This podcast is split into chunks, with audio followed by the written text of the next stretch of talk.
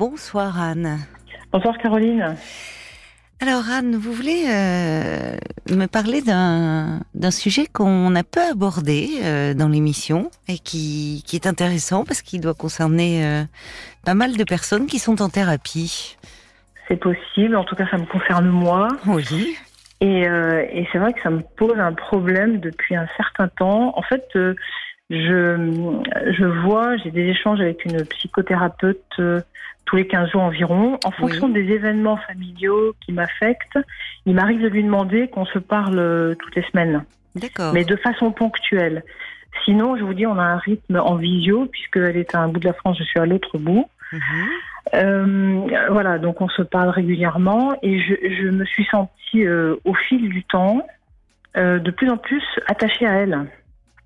Et, ça me dérange énormément parce que elle m'a beaucoup aidée. J'ai beaucoup, j'ai progressé sur plein de plein de sujets euh, hmm. qui étaient pour moi problématiques. Vraiment, je la trouve excessivement efficace.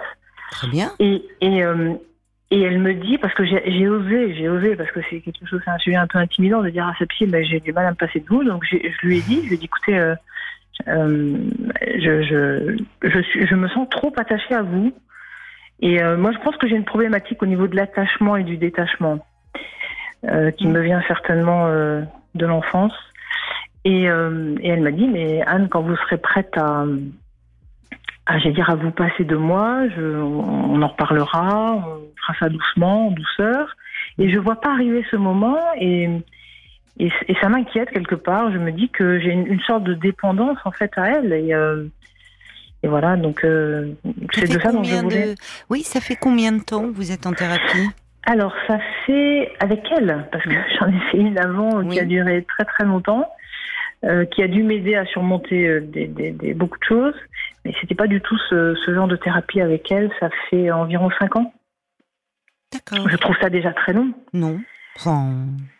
Après, je pense qu'il n'y a pas de, il y a pas de moyenne dans la durée. J'imagine hein, que chacun adapte en fonction de ses besoins. C'est bien que vous ayez euh, pu aborder euh, cela avec elle, je trouve. Enfin, lui, dire euh, que vous vous sentiez trop attaché à elle, parce que c'est déjà ça, permet d'aborder cela et de travailler là-dessus. Elle s'est montrée rassurante en disant que oui, complètement.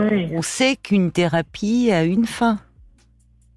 C'est ça. Alors ça, ça m'inquiète, ça me ça m'inquiète et en même temps, je dis pas que j'ai hâte, je suis vraiment partagée. J'ai vraiment un sentiment euh, à la fois j'ai hâte et en même temps je crains ce, moment quoi. Mmh. Et qu'est-ce qui, vous dites finalement, ça, ça renvoie à une problématique euh, liée à votre histoire d'enfant autour de de la de la séparation, du détachement, difficulté? Autour de la séparation, et j'ai beaucoup de mal à me séparer en fait.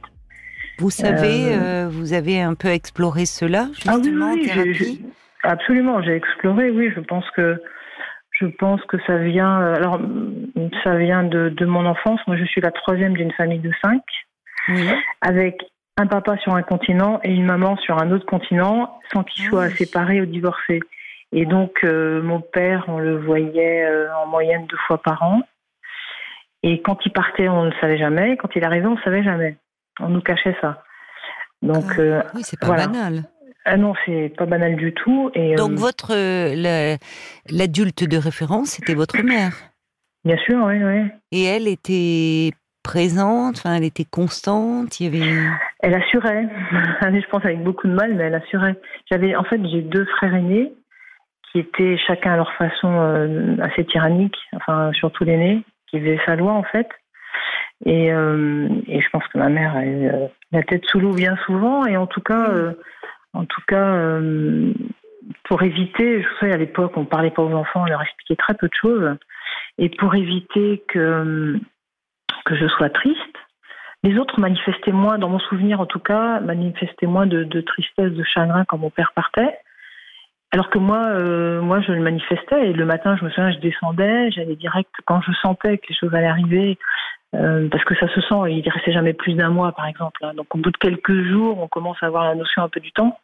Et je voyais qu'il n'y avait plus qu'un oreiller dans le lit de ma mère et euh, je savais qu'il était parti. Mais pourquoi ce n'était pourquoi il n'en parlait pas de ses départs ou de ah, ses arrivées? C'est une très bonne question que je n'ai jamais euh, posée moi-même. Mon père est décédé maintenant. ma mère est toujours de ce monde, mais bon, les sujets douloureux, on les aborde pas trop, hein, enfin même pas du tout. Et pourquoi vous pensez que c'est douloureux? Parce que, vous voyez, de l'extérieur, ça interroge.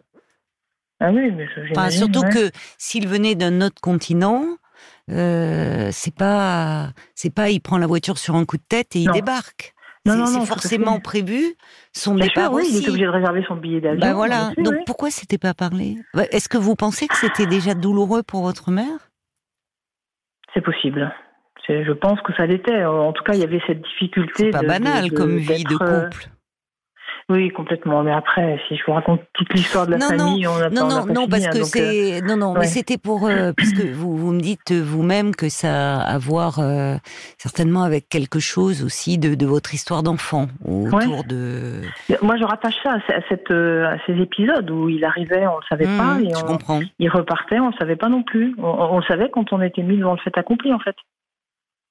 En fait, euh, ma, maman invitait toujours une de mes petites camarades ce jour-là pour euh, me faire un peu, m'aider à me faire un peu avaler la pilule, comme on dit. Donc, euh, mais bon, moi, ça me conseillait pas du tout. Hein. Je comprends. Oui, oui. Et dans votre vie d'adulte, ça se manifeste aussi dans, dans, vos relations affectives ou, mal, ou, ou, amoureuses alors amoureusement, moi je, suis mariée depuis euh, bientôt, bah, depuis 30 ans d'ailleurs, début septembre. Très heureuse, très heureuse avec un mari formidable. Franchement, euh, voilà, les enfants sont grands maintenant, on en a trois. Hmm. Euh, il était beaucoup en déplacement, beaucoup beaucoup en déplacement. Donc moi, à mon tour, je me suis retrouvée souvent seule avec les trois, mais en même temps, il était très présent, téléphonant beaucoup, en étant très quand même très à l'écoute, très présent sans être sur place, quoi. Donc enfin, il était très différent de mon père, puisque en plus on commençait à voir les visios, on commençait à pouvoir communiquer à n'importe quel euh, moment de la journée. Donc euh, euh, et c'est vrai que les, ces départs euh, étaient difficiles. Les témoins, c'était les retours, les retours quand il partait, que je, restais seule. Les retours étaient difficiles. Il faut à chaque fois s'adapter en fait. Mm-hmm. euh, c'est ça, oui, ça interroge sur le, le, fonctionnement bon, du couple. De... Et vous, on voit que vous avez euh, rencontré un homme euh, très différent et eu un fonctionnement euh, de ah couple très différent de celui ah de, vos parents, déjà. Oui, oui, oui, mais en fait, je, me suis résignée. À aucun moment, la question ne s'est posée est-ce qu'il pourrait éventuellement changer de travail et avoir un, travail plus. Enfin, pas plus stable, mais être présent tout le temps, sans, sans déplacement, sans. Et on s'est jamais posé cette question puisque c'était donc vous voyez vous gérez pas si mal parce que vous ne générez pas si mal parce que ça, pourrait, ça aurait pu être rédhibitoire. Vous avez quand même cette capacité, euh, euh, vous savez, rester seul. Ça vous plonge ah oui. pas, voilà. Ah oui, j'ai appris, oui, euh, oui, bien sûr. Mais alors, la question que vous abordez, l'attachement au thérapeute, c'est, je, dirais que c'est, euh, c'est un des moteurs aussi de, de la thérapie. C'est, c'est, nécessaire à la thérapie. Ça fait partie du transfert. Oui, c'est ça, c'est ça. Mais j'ai l'impression que je suis en plein dedans depuis 5 bah, ans, en fait. Bah oui. Depuis ah, oui, ans. oui, oui, mais euh, c'est pas étonnant.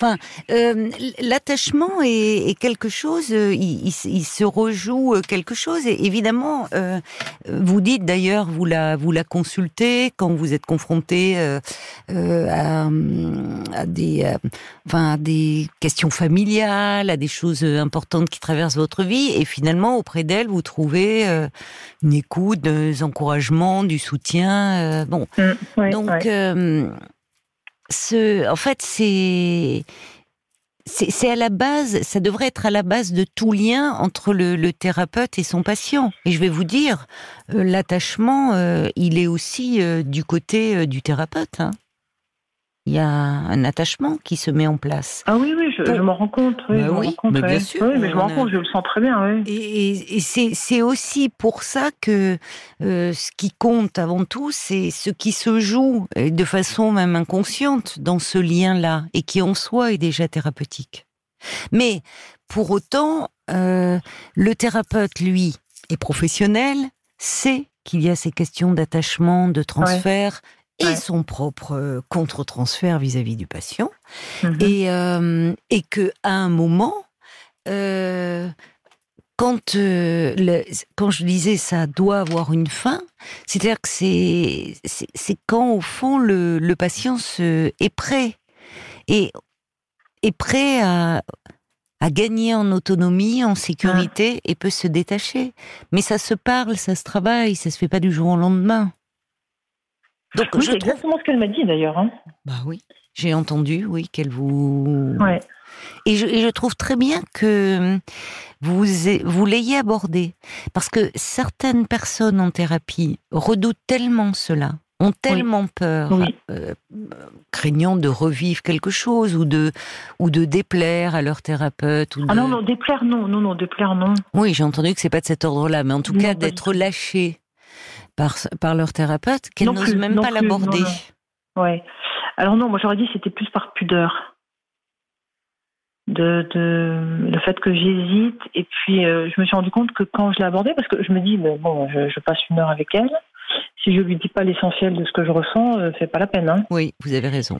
Et euh, il y avait de la pudeur dans votre famille? Ah oui, oui. Ah, ah, oui, oui, énormément dans notre famille, bien sûr. Bien sûr. Hmm. Bien sûr, il y en a toujours d'ailleurs. Hein. Euh, et une fois que je lui ai dit, d'ailleurs, à deux reprises, je lui ai dit, je lui ai dit, j'avais fait un rêve que j'avais fait euh, où j'étais allongée contre elle et elle me réchauffait les pieds. Et je me suis dit, il faut que je, il faut que je lui ah dise ça. Il faut que je lui dise ça. Et euh, une fois que je l'ai dit, et bon, j'étais pas à l'aise du tout. Et une fois que je l'ai dit, j'ai senti que ça m'aidait à prendre justement un peu de distance, un peu plus de distance. voilà. Et euh, ce que j'espère, c'est avoir d'autres étapes comme ça, mais je trouve le temps un peu long. Alors, c'est peut-être déjà un signe que vous avez peut-être un peu moins besoin. D'ailleurs, c'est de loin en loin. C'est une fois tous les 15 jours Non, c'est une fois tous les 15 jours, oui. Une fois tous les 15 jours. Euh, vous commencez à trouver le temps un peu long et peut-être un signe qu'il y a quelque chose d'un processus de détachement qui se met en place. Et le fait même de pouvoir le, verbaliser. Quand vous dites commencer à trouver le temps un peu long, c'est-à-dire? Bah, Qu'est-ce que vous trouvez long dans ce temps? Ah, les, les cinq ans que, que de, hein d'entretien avec elle. D'accord. Bah, Quand on est euh, très en souffrance, très en demande, de, enfin, euh, on peut aller voir dans les cures analytiques, ça peut être deux, deux séances par semaine. Hein. Mmh. Euh, bon, c'est et au fil du temps, quand on commence à aller mieux, parfois il y a des séances, on n'a même pas trop envie d'y aller parce qu'on se demande ce qu'on va dire. On peut oublier aussi. Mmh. Mmh. Donc, commencer à trouver le temps long, c'est peut-être aussi un signe, voyez, de votre ambivalence. C'est-à-dire qu'à la fois, vous redoutez le moment où elle ne, elle ne sera plus là, mais à la fois, vous commencez à trouver le temps long. C'est ça, c'est exactement ça. Donc c'est qu'il y a quelque chose qui se qui se met en place et c'est important de pouvoir le verbaliser parce que beaucoup de de personnes en thérapie ont comme vous une forme de euh, de pudeur, de réticence à à parler euh, notamment des rêves qu'ils font à propos de leur thérapeute. Il est quel symbolique le vôtre. Cette thérapeute ah, qui oui, vous réchauffe. Ah, elle me réchauffait les pieds, ouais, tout à fait. Ouais, on voit, on voit aussi comme à un moment il y a quelque chose quand vous parliez de dépendance qui, qui rejoint un peu la dépendance de que l'on a quand on est petit enfant. Oui, euh, complètement, mais complètement. Vis-à-vis d'un parent et que qu'on a besoin de sa protection, de se sentir en sécurité, de sa chaleur. Bon. Qu'est-ce qui je, Oui. Pardon. Non, non, je vous en prie.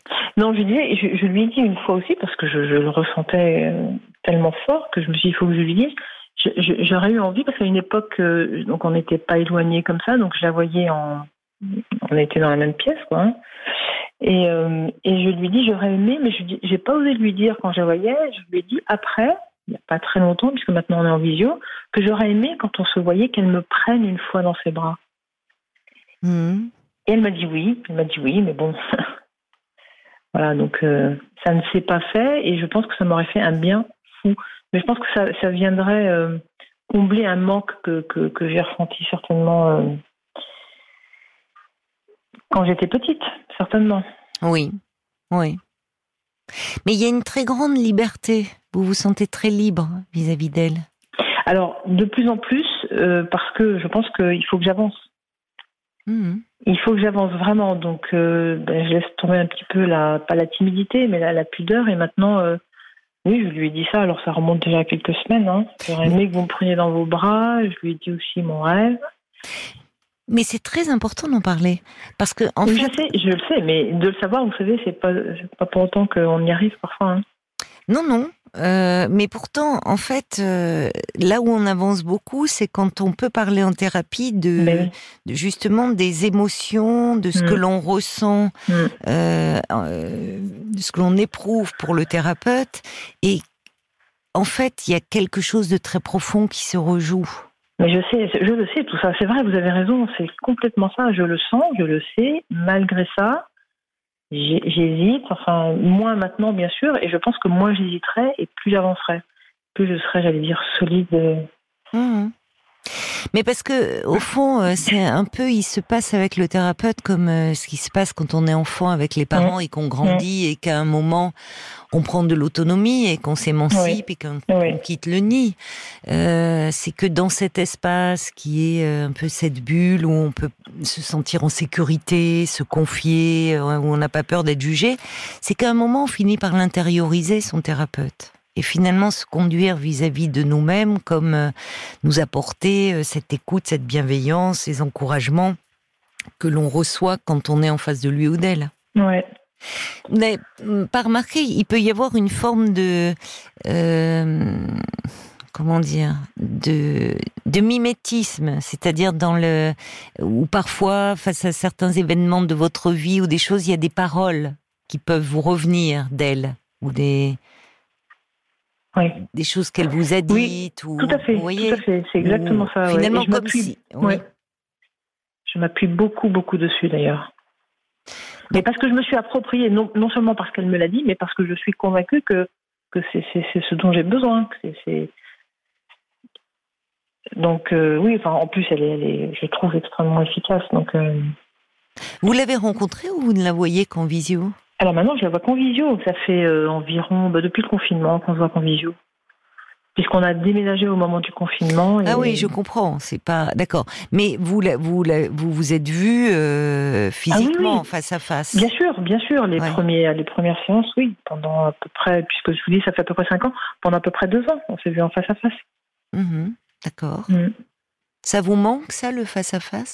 Alors, euh, je préférais les, les rendez-vous en face à face, mais je me suis habituée à la visio. Mais il y a un côté très frustrant à la visio. hein.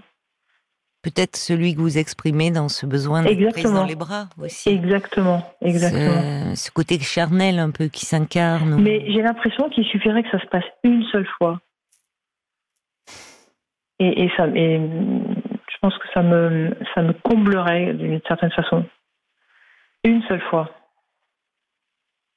Avec qui? Avec elle. Mais une fois seulement. C'est-à-dire que, que j'ai besoin d'un- contact charnel, mais une fois. Parce que parler, parler c'est très bien, on échange, on est. Mais il y a, une distance qui. euh, qui me frustre en fait. Oui, mais elle a interrogé cette frustration. Et cette, euh, cette illusion qu'une seule fois pourrait combler cela. Vous lui Je donnez un pas. pouvoir qu'elle n'a pas. Mais ça correspond à un manque. Ben oui, bien sûr. La distance, Oui. elle est nécessaire, y compris la distance physique. C'est pas, pour le coup, je sais que certains psy euh, et psychanalystes sont par trop dogmatiques et instaurent un cadre. Je, je pense que pour le coup, euh, cette distance, euh, euh, elle est, elle est, elle est, elle est importante pour euh, ne pas entraîner une forme de confusion. Parce que on peut être enveloppant sans être euh, forcément sans prendre les patients dans les bras. Mais ça parle de quelque chose, ça, chez vous. Surtout cette idée que une fois, vous voyez, il y a presque un côté magique dans ce que vous me Oui, dites. oui, oui, mais oui, oui. C'est un peu la pensée ouais. magique de l'enfant. Ouais, C'est le bisou qui console, c'est les Euh, bras qui consolent. peut-être. Bah, il y a un besoin. Non, mais il y a quelque chose de de la consolation. J'ai un mari qui est pas du tout tactile en fait, hein, ah. donc je pense que de ce côté-là, je suis certainement en manque aussi. Oui, vous lui en avez parlé? À lui? Oui. Bien sûr, bien sûr, j'en ai parlé, mais je pense qu'il a beaucoup de mal. Il a une pudeur, euh, je pense que chez lui, ça ne se pratiquait pas non plus, et, euh, et euh, il, a, il, a, du mal, oui. Il a un petit peu de mal. Donc je pense que de ce côté-là, je suis en manque.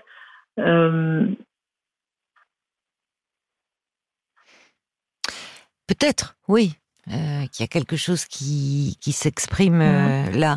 Mais enfin, moi, ce que je trouve en, en, vous écoutant, c'est que finalement, euh, il y a, y, a, y a, quelque chose qui se, qui se met en place et, et qui permet, vous voyez bien que en abordant cette dimension-là, euh, c'est un peu long, je risque d'être dépendante de vous, mm. je m'attache.